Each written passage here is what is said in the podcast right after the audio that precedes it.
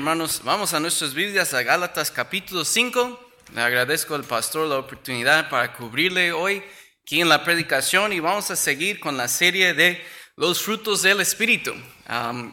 desde el inicio del año, cuando me ha tocado cubrirle al pastor, hemos estado estudiando uno por uno los frutos del Espíritu aquí en Gálatas 5 y Casi, ya va casi terminando el año y casi vamos terminando la serie también. Vamos en el número 8, son nueve frutos del Espíritu. Hoy vamos a estar viendo el número 8 que es la mansedumbre. Pero les invito en Gálatas 5, vamos a empezar desde el versículo 13 y leer al final del capítulo. Usualmente me toca predicar los miércoles, entonces a veces hay unos que quizás no han ha escuchado algo de la serie, los que vienen más domingo o domingo en la mañana, entonces vamos a empezar desde el versículo 13 para de nuevo agarrar el contexto de qué estamos hablando cuando hablamos del fruto del Espíritu. Entonces, Gálatas capítulo 5, y como es una ah, sección un poco grande, voy a pedir que me ayuden con la lectura, así alternadamente, yo el 13, ustedes el 14, y así cada otro versículo hasta que unamos en el último versículo del capítulo, versículo 26. ¿Están ahí, hermanos? Gálatas 5, versículo 13, dice la palabra de Dios, porque vosotros, hermanos, a libertad fuisteis llamados, solamente que no uséis la libertad como ocasión para la carne, sino servíos por amor los unos a los otros.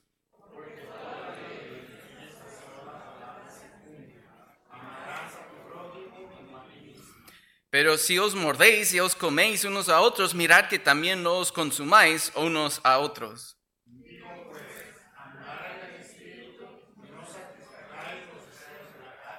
Porque el deseo de la carne es contra el espíritu y el del espíritu es contra la carne, y estos se ponen entre sí para que no hagáis lo que quisieres.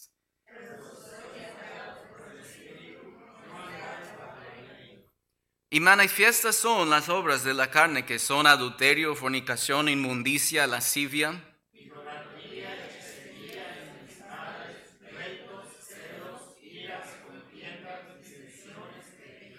envidias, homicidios, borracheras, orgías y cosas semejantes a estas, acerca de las cuales os amonesto, como ya os lo he dicho antes, que, que los que practican tales cosas no heredarán el reino de Dios.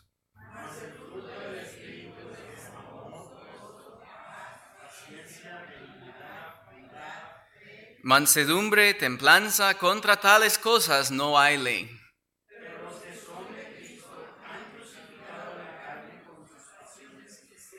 Si vivimos por el Espíritu, andemos también por el Espíritu. Y juntos no nos hagamos vanagloriosos, irritándonos unos a otros, envidiándonos unos a otros.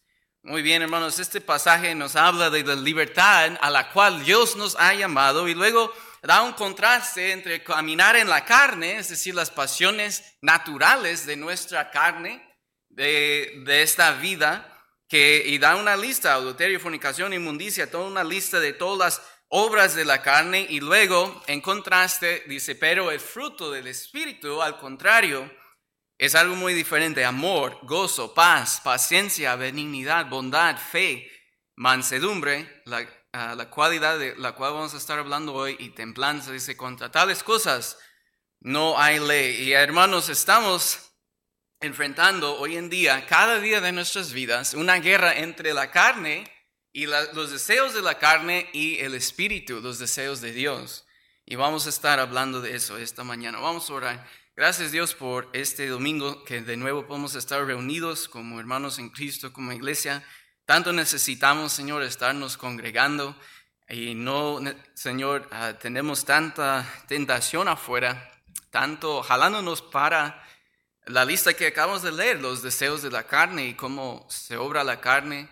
Y sabemos, Señor, si damos rienda suelta a la carne, vamos a entrar a todo tipo de pecado y suciedad, Señor. Y así es la sociedad alrededor de nosotros porque no le conocen. Pero nosotros que le conocemos, que conocemos su palabra, nosotros debemos saber mejor. Y usted nos da aquí en esta, este pasaje la manera de tener la victoria y poder producir los buenos frutos del Espíritu, gozo, paz, amor y toda la lista en nuestras vidas. Gracias Señor por este tiempo. De nuevo pedimos por las peticiones que fueron urgentes, que fueron mencionadas hoy, Señor. Sabemos que muchos venimos con cargas muy pesadas, Señor, en nuestro corazón, a veces por nosotros mismos, por otras personas. Pedimos que, Señor, usted obre en esas situaciones para su gloria y según su voluntad.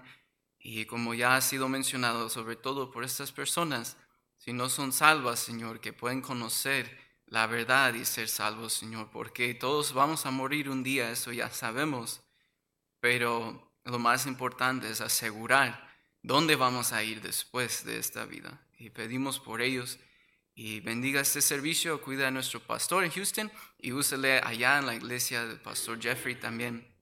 Y en el nombre de Cristo Jesús, amén. Ya es tiempo de cosecha, hermanos. Ah, pasando los campos, se ve campos que antes estaban llenos de manzanas y ya están bien pelonas. Y ah, todos los árboles bien pelones, solo quedan hojas y hasta los ojos ya se están cayendo. Y Gracias a Dios que la cosecha viene cuando Dios quiere, no cuando los empaques quieren, ¿verdad? Porque ellos, si fue por ellos, los dueños de las compañías, no, habría cosecha tres, cuatro veces al año y nunca nos dejarían descansar. Porque pues más cosecha, más dinero, ¿verdad? Pero gracias a Dios la cosecha viene solo una vez por año. Y ah, bueno, depende, hay como paja, por ejemplo, puedes crecerlo a veces uno, dos, tres, como cortarlo tres, cuatro veces al año. Quiero saber cuántos han trabajado en alguna forma de agricultura, de crecer, de podar, de piscar, lo que sea. Yo también he trabajado en eso. Casi la mayoría. Muy bien. Y a jóvenes les recomiendo que por lo menos un verano trabajen en el campo. Les va a enseñar que no es tan fácil van a ayudar, les va a ayudar a apreciar el esfuerzo de sus padres y sus abuelos. Yo trabajé aquí no, pero en Squim donde vivía antes, yo trabajé como cuatro veranos en la cosecha de lavanda. Ahí crece mucha lavanda. Y allí las plantas están como chiquitas, redondas, y uno tiene que estar agachado todo el día y se da una, como una navaja así larga y ayuda como a agarrar todo, la, como la planta, y, se va cortando y amarrando con, este, con uh, lo que dicen rubber band, una liga, y así. Y se van colgando para que se seque la lavanda y suena bien bonito porque huele bonito la lavanda, pero el trabajo es muy arduo porque ahí están avispas y abejas que están chupando la lavanda y tiene que uno trabajar con ellos. Un día me salí picado de las abejas, no, las avispas negras, dos veces, el mismo día. Y una vez en el ojo y se me hinchó todo el ojo y no podía ver por este ojo. Y así a veces pasaba. Y luego te cortas con la navajota esta y luego la liga la estás amarrando y se, se rompe y ¡paz! te pega en la mano. También tenía su lado difícil, pero toda agricultura, igual la lavanda, solo salía cuando ya era tiempo, cuando quería. Allá tienen un festival de lavanda cada año y era como un gran evento, pero tenían que planearlo por ciertas fechas, pero a veces la lavanda ni quería aparecer para las fechas que ellos escogieron. Y venían hasta 30 mil personas del lado de Seattle, a veces de otros países, a Squim, un pueblo de como 5 mil personas, para este, ese festival de lavanda, pero a veces estábamos ya en festival porque tenían que planear las fechas de antemano y la banda todavía ni salía. Porque las plantas hacen como cuando Dios dice, no cuando el hombre quiere. Y así es el fruto, hermanos. Y aquí ah, la vida nos enseña que el fruto del Espíritu es amor, gozo, paz y da una lista, pero a veces llegamos a esta lista y pensamos enseguida, ok, lo voy a apuntar, amor, gozo, paz paciencia, paz, paz, así. Los voy a aplicar, los voy a poner en práctica en mi vida, pero eso no es lo que la Biblia está enseñando. Podemos esforzarnos, pero eso es como decir al manzano que produzca más rápido de la manzana. No, el fruto sale cuando quiere. Es un proceso natural y así es el fruto del Espíritu. Lo que está diciendo cuando estamos, en, vez de caminar en los deseos y pasiones de la carne, lo natural del hombre, cuando en vez de dar rienda suelta a las pasiones de la carne, estamos caminando en el Espíritu, es, diciendo, es decir, caminar como Dios quiere que caminemos. Porque el Espíritu Santo siempre nos va a llevar donde la palabra de Dios nos manda hacer. El Espíritu no está en competencia con Dios el Hijo o Dios el Padre. Dios, las tres personas de la Trinidad siempre están trabajando juntos. Y Dios dice que cuando aceptamos a Cristo nos da el Espíritu, está dentro de nosotros y nos va a guiar a través de lo que su palabra también confirma y afirma. Entonces el Espíritu nunca nos va a llevar a mentir. El Espíritu nunca nos va a llevar a robar. Si robamos algo en la tienda y nos enfrentan, no podemos decir el Espíritu Santo me llevó a hacerlo o me guió a hacerlo. No, eso fue de este lado, eso fue la carne, las pasiones ah, de la carne, las pasiones pecaminosas. Ahora, hermanos, sabemos que todos nacemos esclavos de este lado, esclavos de la carne. Ahora, unos dicen, no, pues que no conocen a Dios, yo no soy esclavo de nada, yo, yo puedo hacer y escojo hacer lo que yo quiero hacer. Por, para ser esclavo de la carne, hermanos, no quiere decir que tenemos que ser esclavo de cada pecado que existe. Con un solo pecado que nos esclaviza, Satanás nos tiene donde Él quiere. Y somos inútiles para el Señor. Y somos indignos de la salvación. Y ahí nacimos todos, hermanos. Todos. La Biblia dice, todos nacemos hijos del diablo, lejos de la familia de Dios, sin esperanza y sin redención.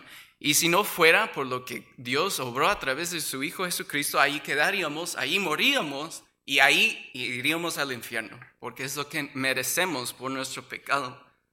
Pero Dios en su gracia nos extendió la oportunidad de cambiar de familia y a través de creyendo en su Hijo Jesucristo como nuestro Salvador, podemos ya estar en la familia de Dios.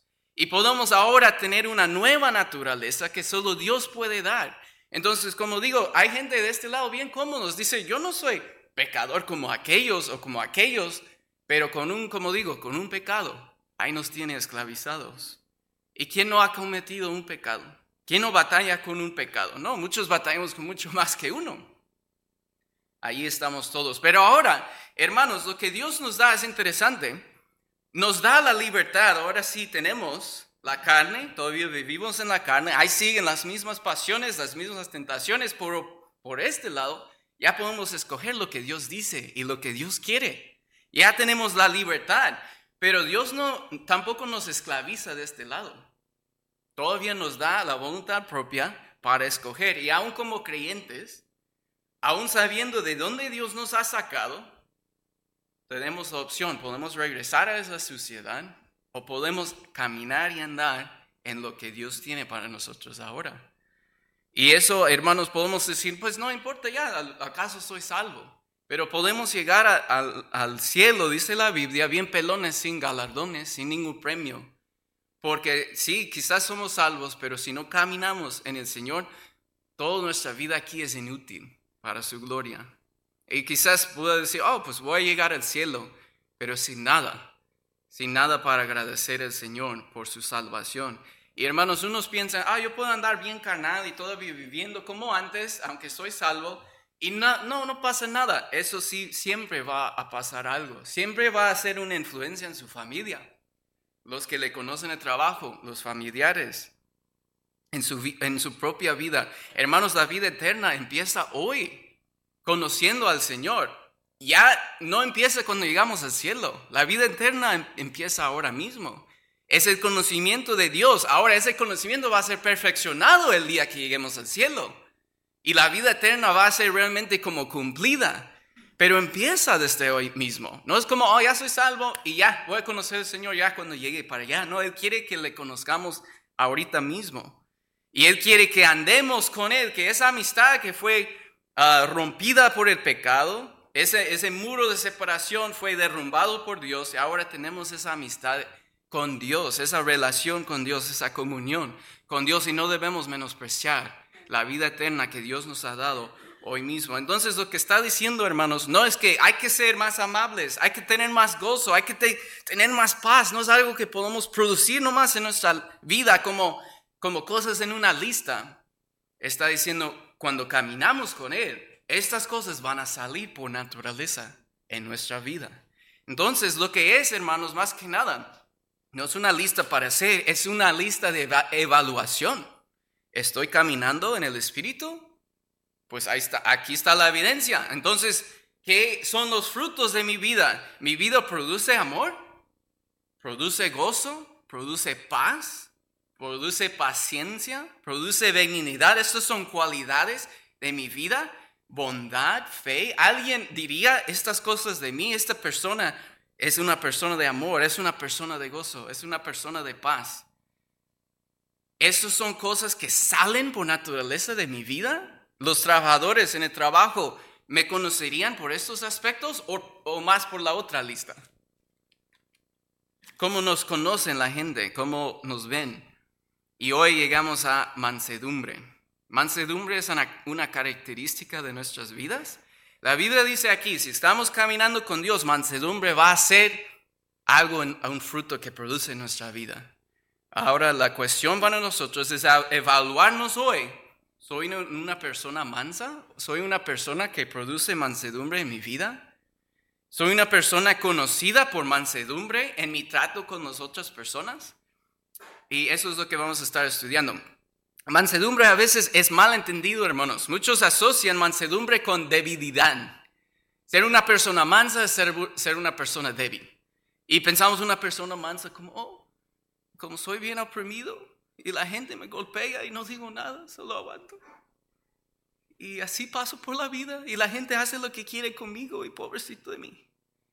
Y eso piensan muchos que mansedumbre es eso, que ser una persona mansa y decimos hasta mansos de los animales, ¿no? O oh, está bien manso, lo puedes golpear y no dice nada.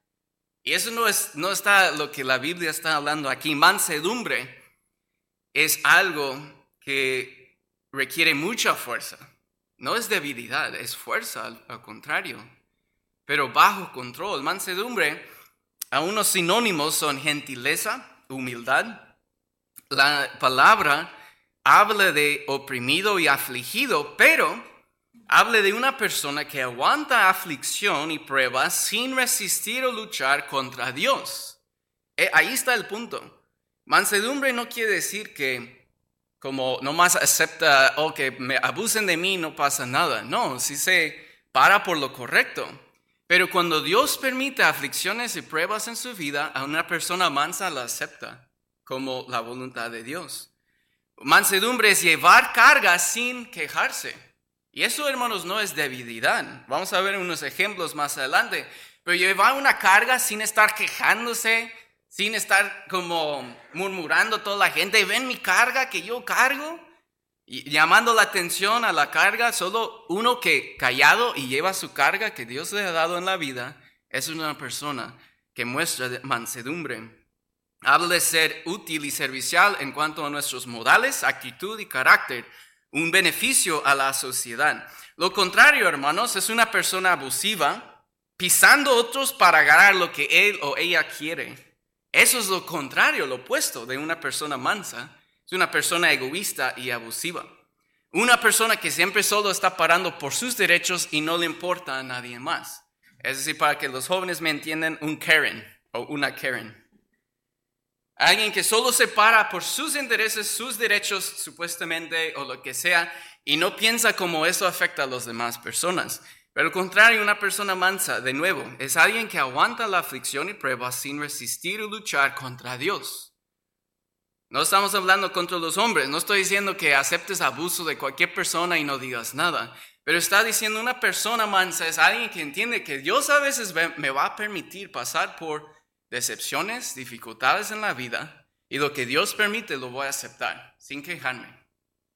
Eso es una persona mansa. Y vamos a ver el primer ejemplo es el mismo Señor Jesucristo. Y ah, por eso digo, mansedumbre no es debilidad. Cristo fue el más hombre de los, todos los hombres de la historia, pero una persona mansa. Vamos a ir a Mateo 5.5. Mateo 5.5. Vamos a ver en la vida de Cristo, en la vida de Moisés y el libro de Proverbios tres características, hermanos, de la mansedumbre de nuevo, para ayudarnos a evaluarnos a nosotros mismos y preguntar si soy una persona mansa, si mansedumbre es una característica de mi vida. Mateo 5.5, Cristo predicó así, 5.5 de Mateo, bienaventurados los mansos, porque ellos recibirán la tierra por heredad. Ahora, hoy en día, igual como en los tiempos de Cristo, Mansedumbre no era algo bueno. Los romanos no consideraban mansedumbre como algo bueno. Los judíos tampoco. Siempre estaban levantándose en revueltas y rebeliones. Y en nuestra cultura, a veces, sobre todo los hombres, con el machismo, mansedumbre lo vemos como algo, eh, de nuevo, débil, Como eso es débil, no más aceptar lo que Dios te ha dado en tu vida. No, el hombre de verdad, macho, pecho peludo, se levanta por lo que él quiere y por sus derechos y consigue lo que quiere. Y de nuevo, eso es la actitud, hermanos, tanto en sus tiempos de Cristo como en nuestros tiempos. Pero Él cambió todo el chip. Empezando en versículo 3 dice, bienaventurados los pobres en espíritu, es decir, los humildes, porque de ellos es el reino de los cielos. Cielos. Bienaventurados los que lloran, porque ellos recibirán consolación. Y luego sigue en versículo 5, bienaventurados los mansos, porque ellos recibirán la tierra por heredad. Y Cristo mismo fue así, no solo lo predicaba, pero vayan conmigo, mismo libro de Mateo capítulo 11. Mateo 11, unos versículos bien conocidos. Cristo mismo mostró el ejemplo de mansedumbre en su vida. Mateo 11, 28 dice, venid a mí todos los que estáis trabajados y cargados, y yo os haré descansar.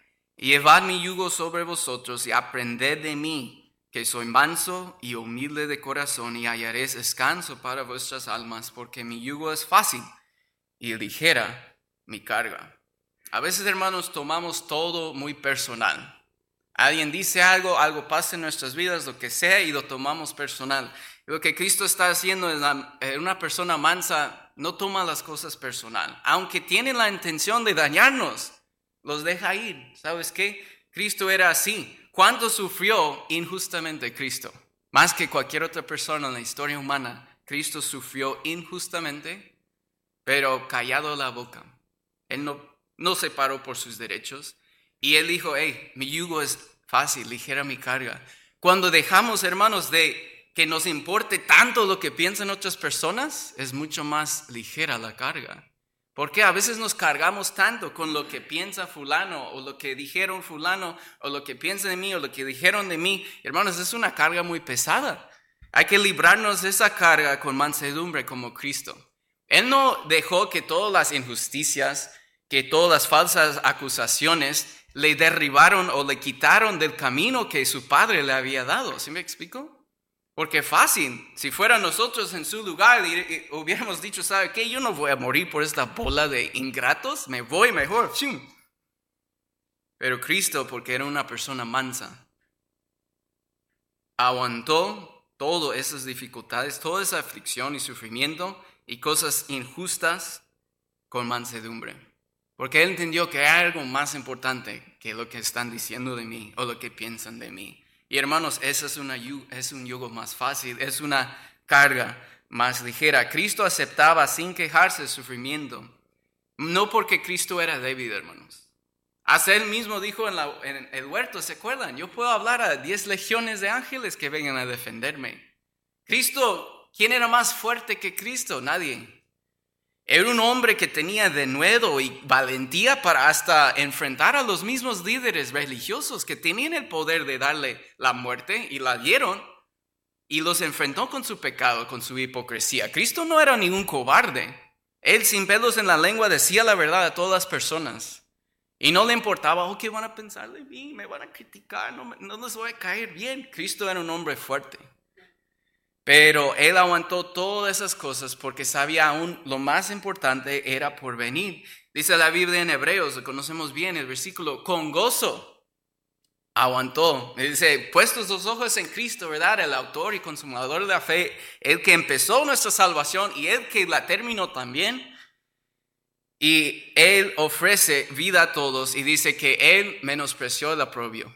Porque pero el gozo, ¿qué? El doble gozo de uno, regresar al cielo y que el Padre diga, bien hecho hijo. Y dos, por el gozo de nuestra salvación, sabiendo que nosotros íbamos a ser salvos. Por eso lo hizo. Y él sabía que si yo me rindo por las críticas, por lo que dicen de mí, las falsas acusaciones, lo que sea, si yo me rindo, estas personas no van a ser salvas. Porque la salvación solo podía venir a través de él. Si él se hubiera aguitado siendo un hombre quizás orgulloso lo que sea, sin esa mansedumbre, no hubiera aguantado tantas cosas y morir por nosotros. El colmo, hermanos, que en la misma cruz se burlaban de él, él muriendo por sus pecados y ellos burlándose de él. Pero él aguantó todo eso porque era una persona mansa. Y el primer punto que aprendemos del ejemplo de Cristo es la persona mansa con gozo aguanta las aflicciones que Dios permite en su vida.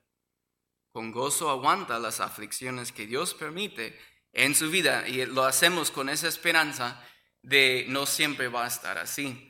Ahora, Cristo no era así como, no se burlaba de las aflicciones. Él era honesto que era difícil. ¿Se acuerdan en el huerto? Él oró, si puede ser que esta copa pase de mí. Yo no quiero hacerlo. Fue honesto. No estamos hablando hermanos que nos reímos o nos burlamos de las aflicciones de la vida. Sí son cargas pesadas muchas veces en la vida. No estamos haciéndolos como de menos. Ah, hay que ser honestos. No hay que burlar, ah, no pasa nada, sí me, me dañaron o me dijeron esto de mí. Sí duele a veces. Pero hermanos, hay que ser honestos, sí duele, pero hay que pensar más allá. Ser mansedumbre es como, ¿sabes que Si Dios lo permití, permitió en mi vida, lo voy a aceptar sin quejarme. Cristo no andaba quejándose en cada rato. Fácil, tenía bastante por qué quejarse, hermanos, muchísimo más que nosotros. Muchas veces sufrimos por nuestros propios errores. Pero Cristo, ¿por cuál error de Él sufrió? Ninguno. Por nuestro pecado, por nuestras rebeliones y callado la boca, sin quejarse. Vamos a Isaías 53, hermanos. Isaías 53. ¿Qué ejemplo más perfecto de la mansedumbre que Cristo mismo. Isaías 53, también versículos bien conocidos. Aquí Isaías, esto acaba de ver mi lectura bíblica, como 400 años, 500 años antes que Cristo existiera. Es decir, que, bueno, Cristo ya existió, pero antes que naciera en Belén, Isaías ya predicó y profetizó acerca de su muerte. Vamos a empezar desde el versículo 3 y leer hasta el versículo 7. Miren aquí conmigo lo que Isaías dice de la mansedumbre de Cristo. Dice, despreciado y desechado entre los hombres, varón de dolores, experimentado en quebranto. Y como que escondimos de él el rostro, fue menospreciado y no lo estimamos. Ciertamente llevó él nuestras enfermedades y sufrió nuestros dolores, y nosotros le tuvimos por azotado, por herido de Dios y abatido. Mas el herido fue por nuestras rebeliones, molido por nuestros pecados. El castigo de nuestra paz fue sobre él y por su llaga fuimos nosotros curados. Todos nosotros nos descarriamos como ovejas, cada cual se apartó por su camino, mas Jehová cargó en él el pecado de todos nosotros. Versículo 7. Angustiado él y afligido no abrió su boca. Como cordero fue llevado al matadero y como oveja delante de sus trasquiladores, enmudeció y no abrió su boca. Hermanos, sabemos en los evangelios que eso, esa profecía de Cristo se realizó. Vamos a Mateo 26. Mateo 26. Sabiendo que así era la única manera que nosotros fuéramos salvos, hermanos, Cristo aguantó sin quejarse. Mateo 26, versículo 59. Mateo 26, 59 dice, los principales sacerdotes y los ancianos y todo el concilio buscaban falso testimonio contra Cristo para entregarle a la muerte y no lo hallaron, aunque muchos testigos falsos se presentaban. ¿A quién le gusta, hermano, ser acusado falsamente? No es justo. Pero al fin vinieron dos testigos falsos que dijeron, este dijo, puedo derribar el templo de Dios y en tres días reedificarlo. Y levantándose el sumo sacerdote le dijo, ¿no respondes nada? ¿Qué testifican estos contra ti? Mas Jesús callaba. Y luego, ah, brincando al versículo 67, entonces le escupieron en el rostro le dieron de puñetazos y otros le abofeteaban, diciendo, profetízanos Cristo, ¿quién es él que te golpeó? No dijo nada, aunque él sabía cada persona que le golpeó conocía su nombre. Él no dijo nada. Siguiendo adelante, el capítulo 27, versículo 11. 27, 11 dice Jesús pues estaba en pie delante del gobernador. Estábamos hablando de Pilato y éste le preguntó diciendo, ¿eres tú el rey de los judíos? Y Jesús le dijo, tú lo dices. Y siendo acusado por los principales sacerdotes y por los ancianos, nada respondió. Pilato entonces le dijo, ¿no oyes cuántas cosas testifican contra ti? Pero Jesús no le respondió ni una palabra, de tal manera que el gobernador se maravillaba mucho. Cristo fácil pudo haber respondido para defenderse, él que jamás había cometido pecado. Pero sabía que con esa mansedumbre hay que aguantar esto para la salvación de todos ellos. Hay que aguantar esto porque es la voluntad de mi Padre. Y fue obediente, dice Filipenses, hasta la muerte y muerte de cruz. El que nunca había cometido pecado. Justicia, injusticia más grande jamás vamos a ver en la vida, hermanos, que los que estamos leyendo aquí de Jesucristo. Él pasó por injusticias más que jamás vamos a pasar nosotros. Y callado la boca dijo, si es la voluntad de mi Padre, lo voy a aguantar sin quejarme, sin decir nada. Él pudo haber producido un milagro para impresionar a Pilato para que le salvara la vida y no lo hizo. Él no venía como un, como un mago o un alguien así para llamar la atención por sí mismo. Todos sus milagros solo eran para ayudar a las personas, no para exaltarle a sí mismo. Él no se paraba por sus propios derechos, sino callado aceptó la aflicción necesaria para consumar la obra de redención, para que nosotros fuéramos salvos. Pero hermanos, no quiero quedarme ahí porque si a veces, como digo, pensamos, ay, mansedumbre es algo malo, mira, Cristo aguantó tanto injusticia. Cristo no es un hombre débil. Vayan conmigo a Apocalipsis 19. Vamos a ver cómo Cristo va a regresar la segunda vez. Después de haber obrado nuestra salvación, dice David en Apocalipsis 19, ya no va a venir como manso y humilde, porque Cristo es el más fuerte de todos, Apocalipsis 19. Su mansedumbre, hermanos, no era debilidad, fue, fue su fuerza bajo control porque era la voluntad de su Padre. Pero un día ya, ya no va a venir, venir para hacer, recibir tantas falsas acusaciones y sufrir tanta injusticia. Solo fue esa vez. Apocalipsis 19, 11 dice, como Cristo va a venir por segunda vez, dice, entonces vi el cielo abierto y he aquí un caballo blanco y el que lo montaba se llamaba fiel y verdadero y con justicia juzga y pelea. Sus ojos eran como llama de fuego y había en su cabeza muchas diademas y tenía un nombre escrito que ninguno conocía sino él mismo. Estaba vestido de una ropa teñida en sangre, testimonio de su sufrimiento por nuestro salvación y eh, su nombre es el verbo de Dios y los ejércitos celestiales vestidos de lino finísimo, blanco y limpio le seguían en caballos blancos. Creo que eso habla de nosotros, hermanos, regresando con él después de la tribulación.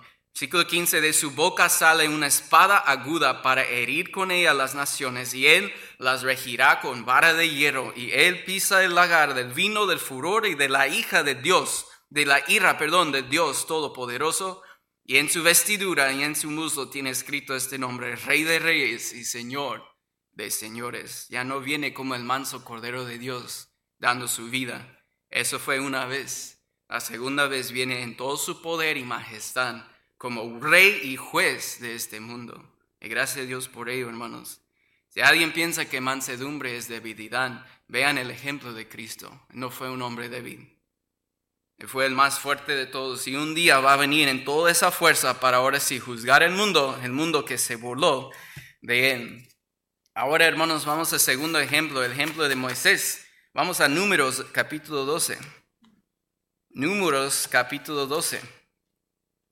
Mejor ejemplo de Cristo no hay, pero a veces batallamos con el ejemplo de Cristo porque decimos, pues yo no soy Cristo, yo no puedo compararme con Él jamás, aunque debemos eh, nuestro deber ser hechos a su imagen y transformados a su imagen, pero a veces un ejemplo humano como nosotros nos ayuda también. Y Moisés era un, hombre manso también, un hombre de mucha mansedumbre. Números 12.3 dice, aquel varón Moisés era muy manso, más que todos los hombres que había sobre la tierra. Moisés era un gran ejemplo de mansedumbre. Y lo que aprendemos de la vida de Moisés, hermanos, es que la persona mansa soporta a las personas difíciles sin amargarse. Y así fue Moisés. Aparte de Cristo, yo no sé quién sufrió más de la gente como Moisés sacando el, rebelde pueblo de Israel de Egipto. Vamos a Éxodo 33, hermanos. Y vamos a ver unos cuantos ejemplos de... Vamos a ver todas porque vez tras vez el pueblo se está rebelando contra Dios, contra Moisés.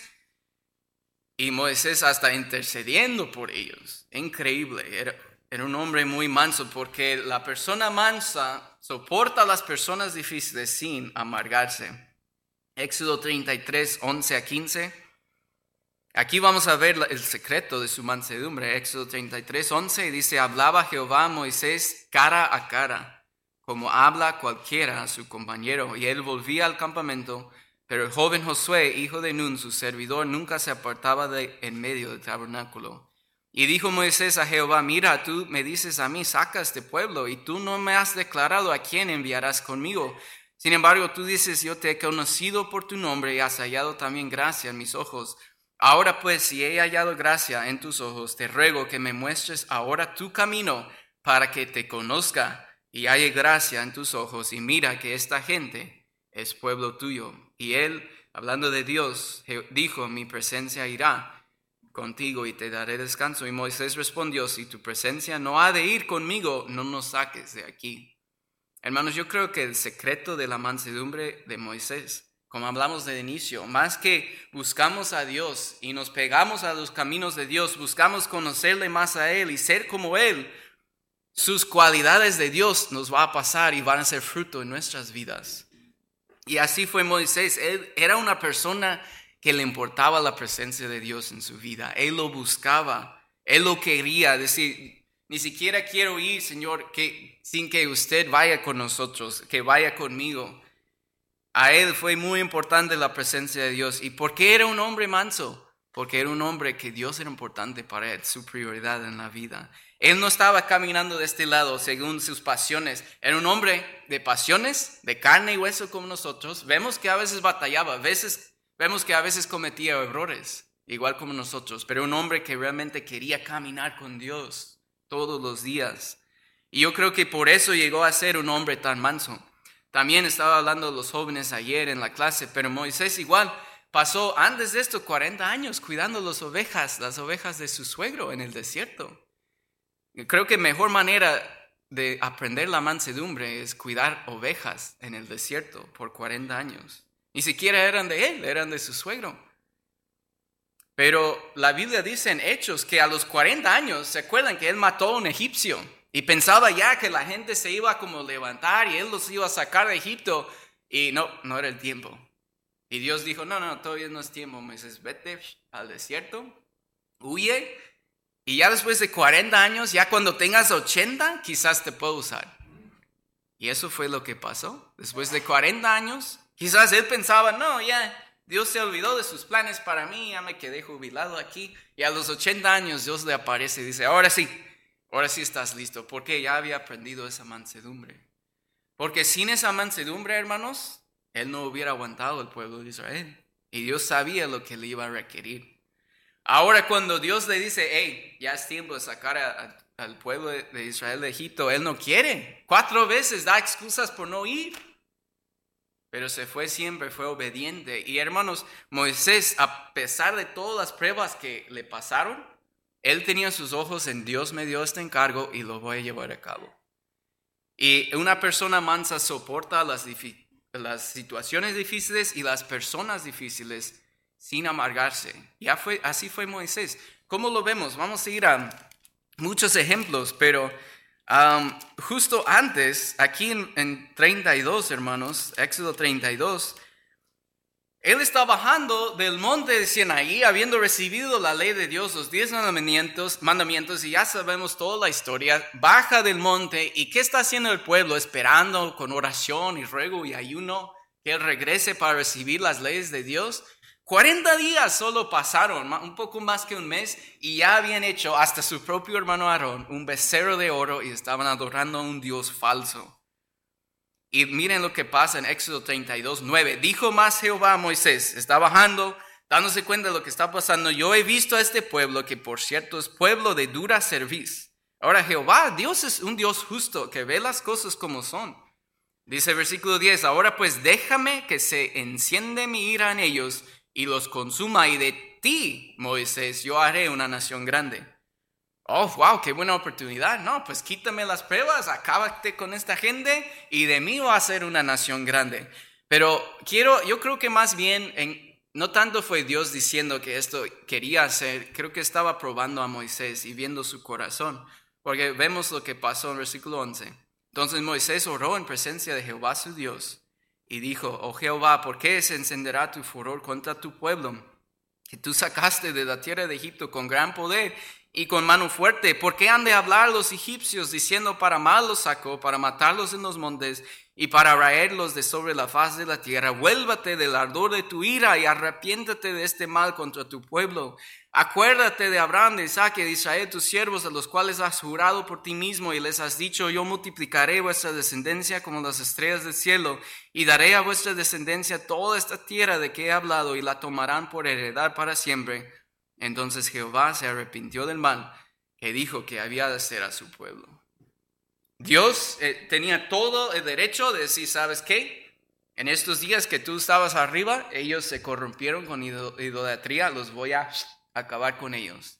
¿Ellos hubieran merecido eso? Sí. Pero Moisés, hermanos, honestamente, si yo bajara con los diez minutos y viera la idolatría y Dios me dijera, ¿sabes qué? Los voy a acabar. Yo hubiera dicho, pues, menos problemas para mí. Me parece bien, Señor, como su justicia vea correcto. Porque no soy una persona tan mansa como Moisés. Pero a través de 80 años, 40 de ellos en el desierto con las ovejas de su suegro, porque las ovejas como, son como nosotros, muy tontas. Aunque uno, mi mamá siempre ha tenido ovejas y chivos, y aunque quieres lo mejor para ellos, ellos no entienden. Van detrás de la comida donde sea. Y si viene un camión así y hay pasto por ese lado que se ve siempre más verde del pasto donde están, ahí van, no les importa el peligro. Y así somos igual como ellos. Y eso preparó a Moisés y él dice, sabes que Dios, por favor, no los mates. ¿Qué van a decir los demás? ¿Qué van a decir los, las naciones paganas alrededor de nosotros? No podían aguantar Dios a su propio pueblo ni siquiera. Y como de nuevo, no creo que Dios realmente estaba como planeando hacerlo, pero creo que estaba probando el corazón de Moisés. Yo hubiera dicho, pues, Está bien, Señor, es justo. Llévaselos con usted y de mí hágase una gran nación. Pero Moisés sí fue un hombre manso y intercedió, por ellos. Hermanos, aunque la gente le había decepcionado, ¿no creen que Moisés estaba decepcionado cuando baja del monte y ve lo que está pasando?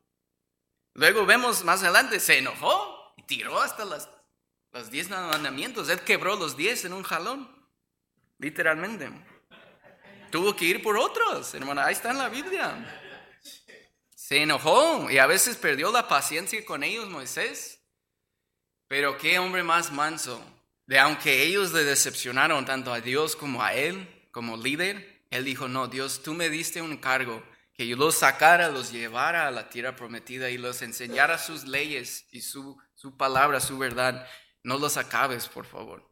Hermanos, esto no es la única vez, por tiempo no vamos a ir a todas las veces, pero si, si usted ha leído estos libros, sabe que cada rato otra vez se están quejando, otra vez están diciendo, hasta vamos a levantar un capitán y vamos a apedrear a triste Moisés que no sirve y vamos a regresar a Egipto. ¿Se creen, hermanos? Querían regresar a la esclavitud. Pónganos las esposas, por favor, porque ya no aguantamos el desierto con triste maná. Querían regresar a Egipto. Hermanos, es lo mismo que hacemos cuando regresamos a lo que Dios nos ha sacado. Pero Moisés seguía orando por ellos. ¿No creen que, hermanos, a veces cuando hemos andado mal, el pastor también está intercediendo por nosotros, aunque estamos otra vez en la suciedad? Y está Dios, por favor, tenga paciencia con ellos. Eso requiere mucha mansedumbre. Porque queremos que el fuego de Jehová caiga sobre ellos. Pero la persona mansa intercede aún por las personas que no merecen aun cuando decepcionan. Vemos otra ocasión, hermanos, que estaban profetizando dos cuates en el campamento y viene Josué, su ayudante, y dice, hey, les dije que se callaran. Y Moisés dice que fueran todos los profetas, todo el pueblo. Él no era celoso. Él no decía, no, no, no, el poder y hablar con Dios va a estar aquí conmigo nada más. No, él estaba, qué bendición, que todas sean profetas. No era celoso, no tomaba personal las cosas. Él veía lo que estaba pasando y con mansedumbre soportaba a esas personas tan difíciles, tan rebeldes, sin amargarse. Él intercedía en varias ah, ocasiones, hermanos, en números 11 en números 12, en números 14, en números 16. Ahí está todas las ocasiones. En 14, ¿se acuerdan? Manda a los espías y regresan con mal reporte. No, todo bonito como Dios prometió, pero hay gigantes y somos como unos grasshoppers en inglés. Unas langostas, no sé qué es la palabra en español. Dice langostas o chapulines. Nos veíamos como chapulines a un lado, nos van a pisar y... Eh, qué exagerados, hermanos. Y así, aún así Moisés otra vez intercedió por ellos. Toda la gente se rebeló, vamos a regresar a Egipto. Moisés nos trajo acá solo para enseñorearse de nosotros y matarnos delante de estos gigantes. Vamos a regresar. Hablaban de apedrearle a él y a Aarón y él se pone de rostro y dice, Dios, no los mates, por favor. Intercede otra vez por una, un pueblo ingrato. No tomó las cosas personal. En versículo, perdón, capítulo 16 se levanta Coré, ¿se acuerdan? Y dice, Moisés, ¿por qué te crees la gran cosa y solo que Dios habla por ti? Si también somos gente santificada, pueblo santo delante de Dios. Y Moisés dice, ¿sabes qué? Sería excelente. Solo Dios me escogió para esto. Yo ni quise venir. Dios me escogió para esto, pero que Dios escoja por quién quiere hablar. Y Moisés con mansedumbre, no se enojó con él, no, sí se enoja por su rebelión porque levanta a otros también. Y hubo destrucción de ellos y sus familias incluso. Pero es interesante que Moisés no se ofende, no tomó personal, solo dice, ¿sabes qué? Dios escogió quien él quiso escoger. Yo no quise este trabajo, pero Dios me dijo, ¿sabes qué? Te vas a dirigir el pueblo fuera de, Egipto y los va a llevar a la tierra prometida. Y Moisés dijo, yo solo estoy cumpliendo lo que Dios me dio como un encargo. Y hermanos, es increíble ver que Moisés no tomaba las cosas personal, si se molestaba, si perdía la paciencia a veces, ¿cómo no? Pero seguía intercediendo por ellos. Dios ayuda, perdona a tu pueblo, otra vez, vez tras vez. Y murió, hermanos, sin amargura. Hasta su propio hermano y hermana se levantaron contra él, ¿se acuerdan? Números 12. Y él oró por ella porque le tocó lepra. Y él oró por su propia hermana, que básicamente le golpeó en la espada, le acuchilló por espalda y él oró por ella para que Dios la sanara. Increíble, hermanos. Era un hombre que no tomó personal las cosas. Él se enfocó en lo que Dios le había dado para hacer. Y hermanos, es una señal de madurez cuando no dejamos, no tomamos todo personal. Es una señal de inmadurez cuando todo tomamos personal. Esta persona me saludó y lo tomamos personal. Eso es ser maduro, hermanos. Y madurez espiritual es no tomar las cosas personal, aunque quieren ofendernos, aunque quieren dañarnos, dejar que pase nada más la ofensa. Como digo, ser manso y humilde es, un yugo más fácil, es una carga más ligera. Cuando dejemos de preocuparnos tanto por lo que piensan o digan de nosotros. Y en último lugar, hermanos, vamos al libro de Proverbios, Proverbios 9. Proverbios 9. Hemos visto por el ejemplo de Cristo que mansedumbre es aguantar con gozo las aflicciones que Dios permite en nuestras vidas. De nuevo, mansedumbre es aguantar con gozo las aflicciones que Dios permite en nuestras vidas. Número dos, el ejemplo de Moisés, el hombre más manso del mundo. Aprendemos que la mansedumbre es soportar las personas y situaciones difíciles sin amargarnos. De nuevo de Moisés aprendemos, hermanos, que mansedumbre es soportar las situaciones y personas difíciles sin amargarnos, sin tomar las cosas personal. En último lugar, vemos aquí en Proverbios, el tercer y último punto, Mansedumbre es recibir corrección y críticas para bien.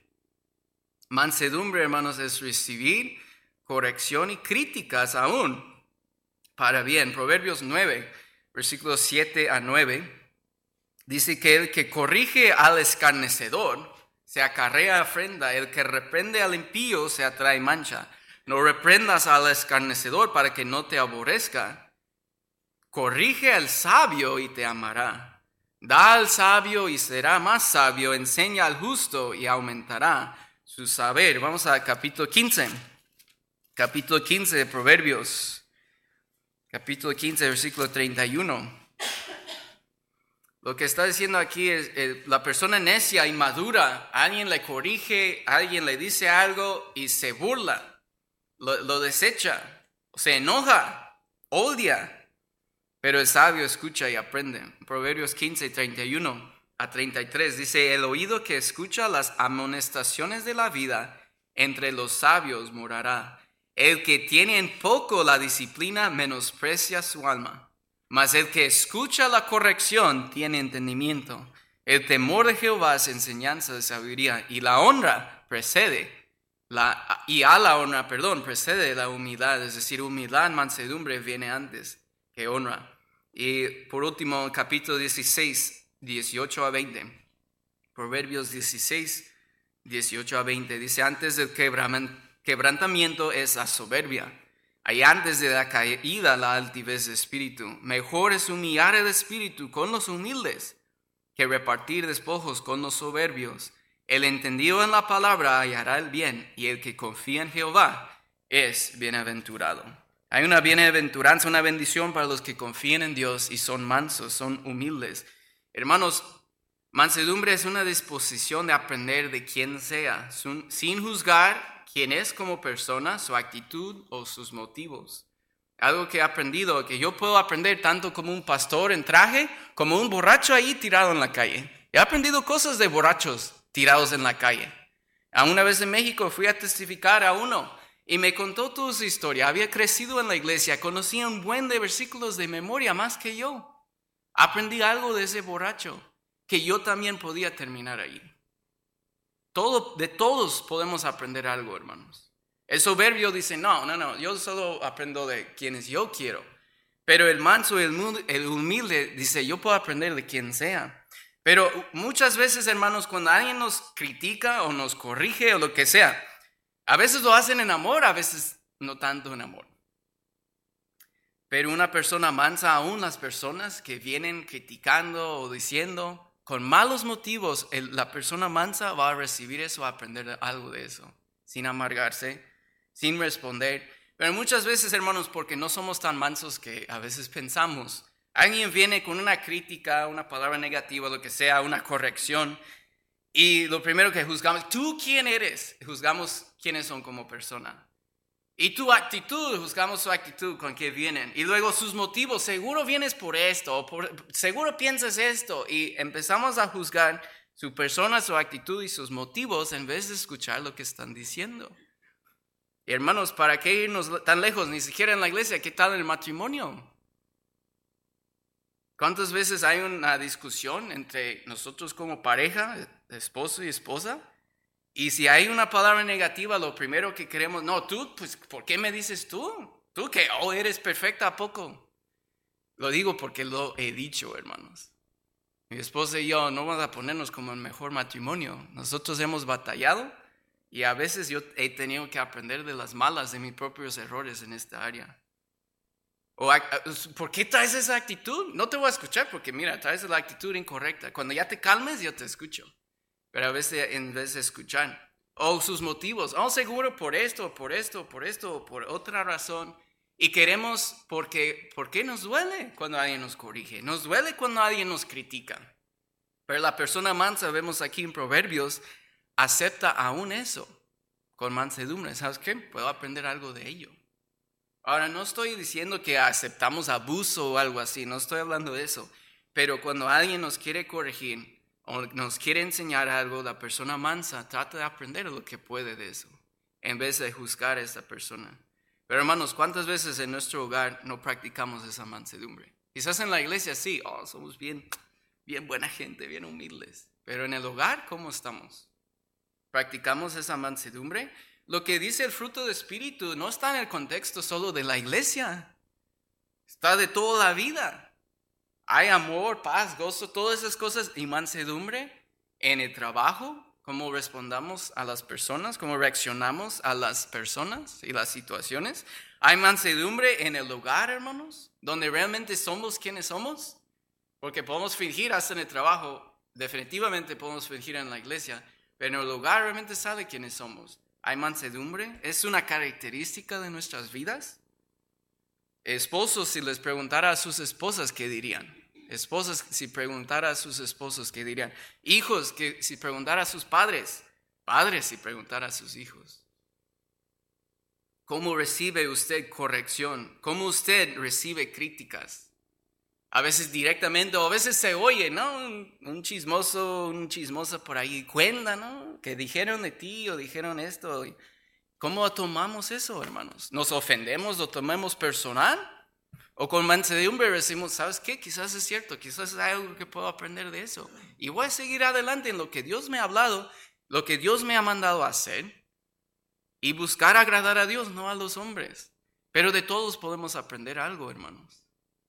Y que Dios nos cuide de la actitud de que ya no puedo aprender nada de nadie, porque de todos podemos aprender algo.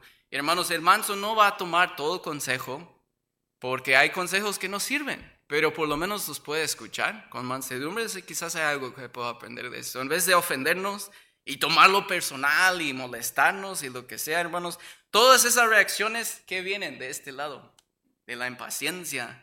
Pero de nuevo, vamos a regresar a Gálatas 5 para terminar ahí. Gálatas 5, hermanos, esa mansedumbre es una característica de nuestras vidas. Si no, quiere decir que estamos siguiendo las pasiones de la carne todavía. Si sí es una característica de nosotros, de nuestra vida, quiere decir que sí estamos caminando con el Señor, pero hermanos hay que tener cuidado, porque hoy podemos estar caminando con Él y mañana regresar a donde Dios nos sacó. Hay que tener cuidado de seguir caminando con Él todos los días. De nuevo, Gálatas 5, 22 a 24, perdón, a 25, 22 a 25, más el fruto de Espíritu. Si estamos caminando con Dios, lo que va a producir el Espíritu Santo en nuestras vidas es amor, gozo, paz, paciencia, benignidad, bondad, fe, mansedumbre. Falta temblanza, hermanos. Oh, se va a poner bueno ese. A ver si me, me toca ya otra vez, para terminar la serie, contra tales cosas, hermanos, no hay ley, pero los que son de Cristo han crucificado la carne con sus pasiones y deseos, y eso tenemos que hacer todos los días, hermanos, crucificar esa vieja naturaleza de la carne. Si vivimos por Espíritu, andemos también por el Espíritu. Hay que caminar con Dios. Vamos a orar. Gracias Dios por su palabra que nos instruye, Señor. Gracias por Cristo en primer lugar, que nos demostró ese ejemplo de mansedumbre como ningún otro antes o después de él, que sufrió tantas injusticias con gozo sin amargarse, porque sabía que así podíamos ser salvos nosotros, Señor. Y el ejemplo de Moisés y otros en, la Biblia, lo que vemos en Proverbios, Señor, nos instruye mucho en cuanto a cómo debemos, Señor, cómo debemos de ser. Pero como hemos hablado, ese fruto no es algo que se va a producir solito en nuestras vidas. Solo viene a través de acercarnos a usted, caminar con usted todos los días, negando la carne y diciendo que no a la carne, diciendo que sí a lo que usted quiere para nosotros. Voy a pedir que el piano toque, hermanos, y quiero tomar unos minutos. Si Dios le ha hablado en alguna manera y quiere venir enfrente o ahí donde está y quiere hablar con el Señor es un buen tiempo para hacerlo. Yo creo que todos nos hace falta, hermanos, en algún aspecto de la mansedumbre. Yo también me incluyo allí. Y si Dios le ha traído convicción a través de su palabra, le animo que usted hable con Él, tome este tiempo, como digo, donde esté o acá enfrente.